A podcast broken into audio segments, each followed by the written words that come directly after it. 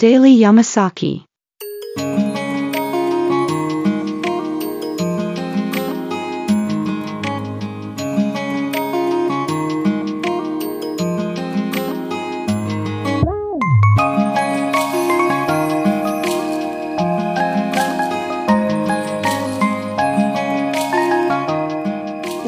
系ポッドキャストデイリーヤマサキでは山崎さんことマッさんの日常感あふれるおじさんエピソードをお話しするプログラム約10分間です。ヒアウィーゴー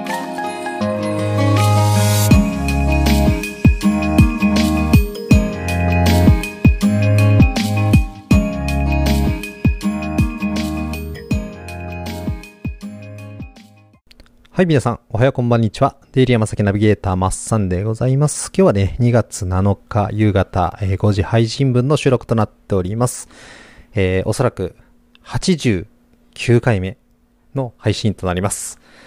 エヴァンゲリオン最高ということで、これはですね、再び考えるという方の最高って書いてあるんですけど、もちろんね、最高だったという話もね、していこうかなと思います。まあ今日の話なんですけど、今収録日自体はですね、2月5日月曜日、まだね、石川県の方にいます。お昼にね、ラーメン富士を食べに行きました。私がね、あの、住んでいます、えー石川県内灘町いうところはですね、ラーメン富士のね、ラーメンがね、すごい人気があるんですよ。で、もともと、煮干しラーメンが有名なんですけど、あの、京都のラーメン屋さんで、えー、京都に本店があるんですよね。その本店は、えっ、と、今年で51年目を迎えるということで、あの、煮干しということもあって、和風のね、はい、あっさりめのラーメンなんですけれどもね、味がしっかりしておいて、青さがかかってて、えーなおかつ九条ネギと、あとは生姜が乗ってね、ピリッとしてね、めちゃめちゃうまいんですよ。もうスープまで全部飲み干しましたし、えっ、と、平日行くとですね、ライスがね、無料なんですよ。で、ライスとスープがまためっちゃ合うんで、ライスもね、頼んじゃいました。ね、痩せなきゃ痩せなきゃと思ってるんですけど。ねえ、なんか休みの日ぐらいなんか美味しいもの食べたいなってなっちゃうじゃないですか。ね、甘いですよね。で、ね、前回のエピソードでも話しましたけど、今ね、雪の予報があって、昼から雪降ってるんですけど、なんか雪がやばいぐらい降ってますね。こんな2月入って、もう春目の前やというのにね、結構積雪があって、明日の朝電車走るんかなと思ってちょっと心配にはなっております。まあそんな中今回帰ってきてですね、一番初めからね、はい、見始めたエヴァンゲリオン、ついにですね、24話まで見終わりました。あと2話あります。最終話はね、よく覚えてるんですけど、これ1から見始めるとめちゃめちゃ面白いですね。びっくりしました。ぜひね、あの、なんとなく覚えてるけど懐かしいなっていう方はもう一度ね、ネットフリックス、アマゾンプライムとかでちょっと見れるのかわからないんですが、ぜひ1話からね、追って見ていただけるといいかなと思います。本当に面白かったし、え特にね、20話ぐらいから、すごいね、人間臭いっていうか、割割とアダルトな話だなと思ってびっくりしました。おそらく私が最初に見た中学生の頃とかでは理解できない話がね、結構いっぱいあって、今見ると、また別の目線でね、えすごい面白いなと思います。でそれこそ私が見てたのは中学校時代なんですけれども、中学校の時はまだそんなにインターネットないじゃないですか。ましてやスマホなんかないし、携帯すらなかった時代で、まあ友達とああやこうや言いながらね、トレーディングカード集めて、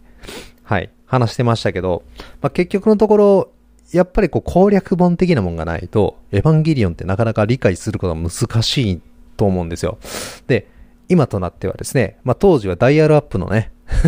Windows 95、あ、違うかな ?XP だったかな ?XP があったんですが、まあその頃のインターネットの中の情報って言われたらですね、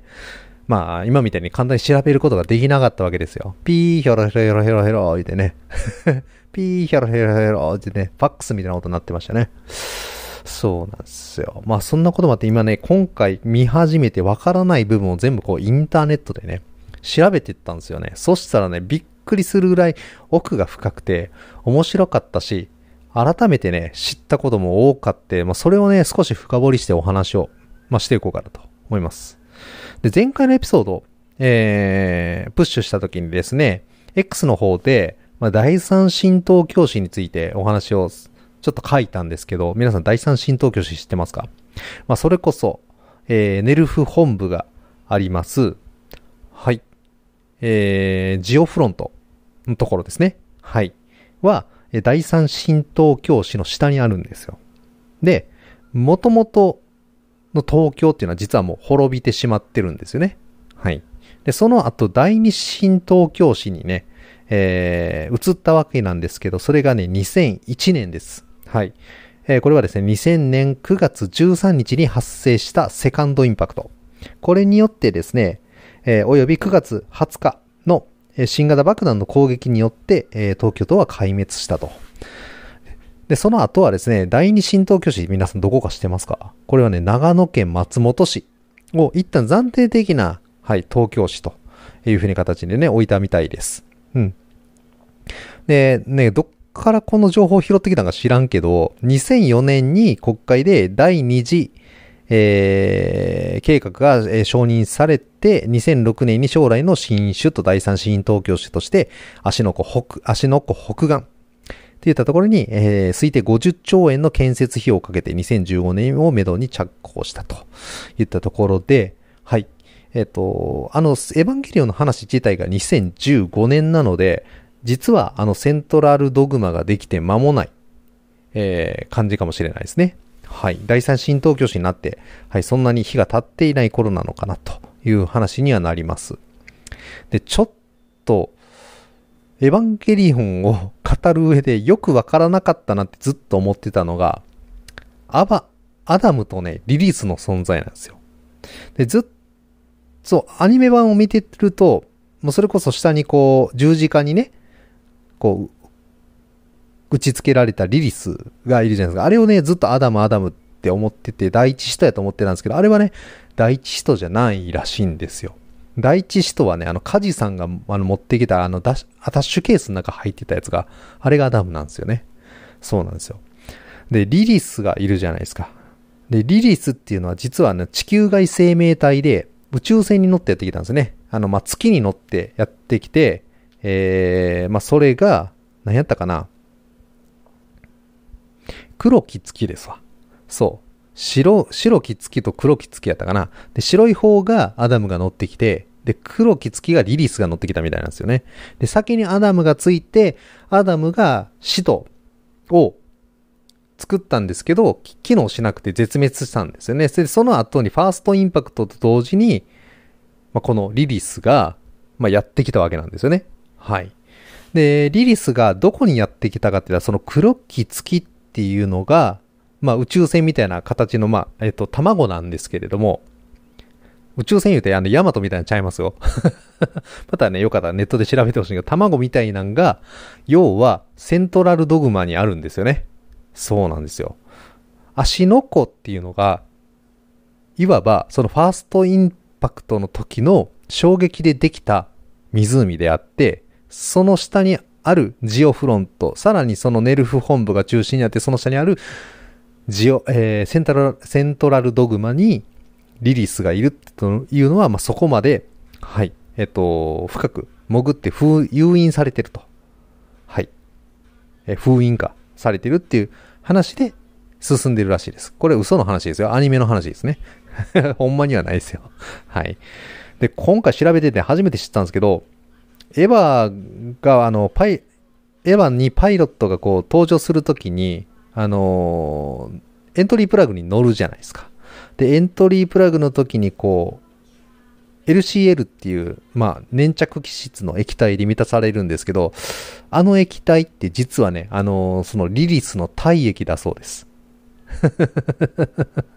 知らないですよね。なんかちょっと生臭いらしいんですけど、まあそこを、まあね、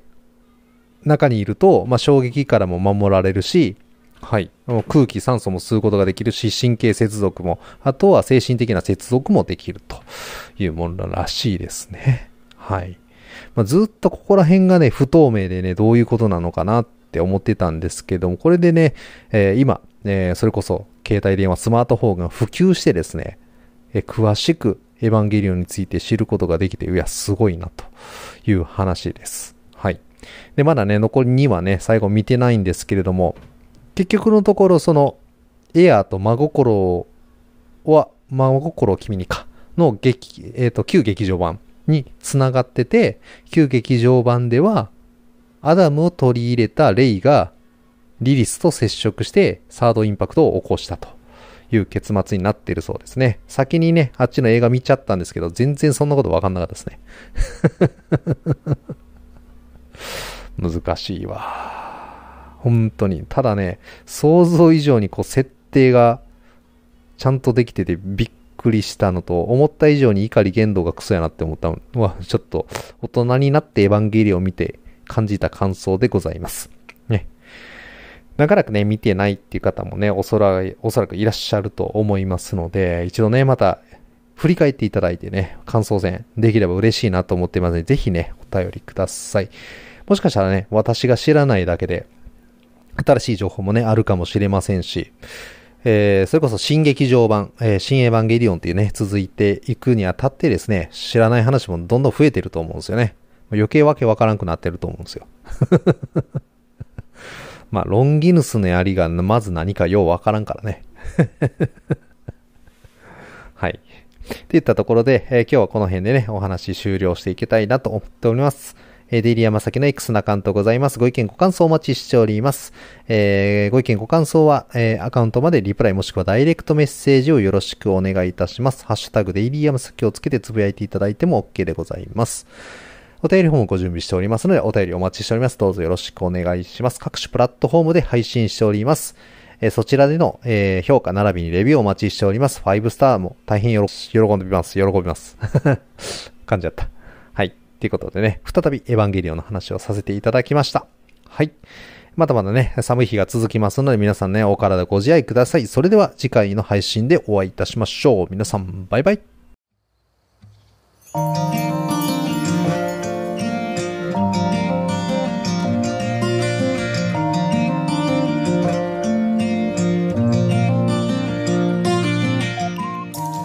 もデイリー山崎をお聞きくださり、ありがとうございました。また次の配信でお会いできるのを楽しみにしております。Have a good time.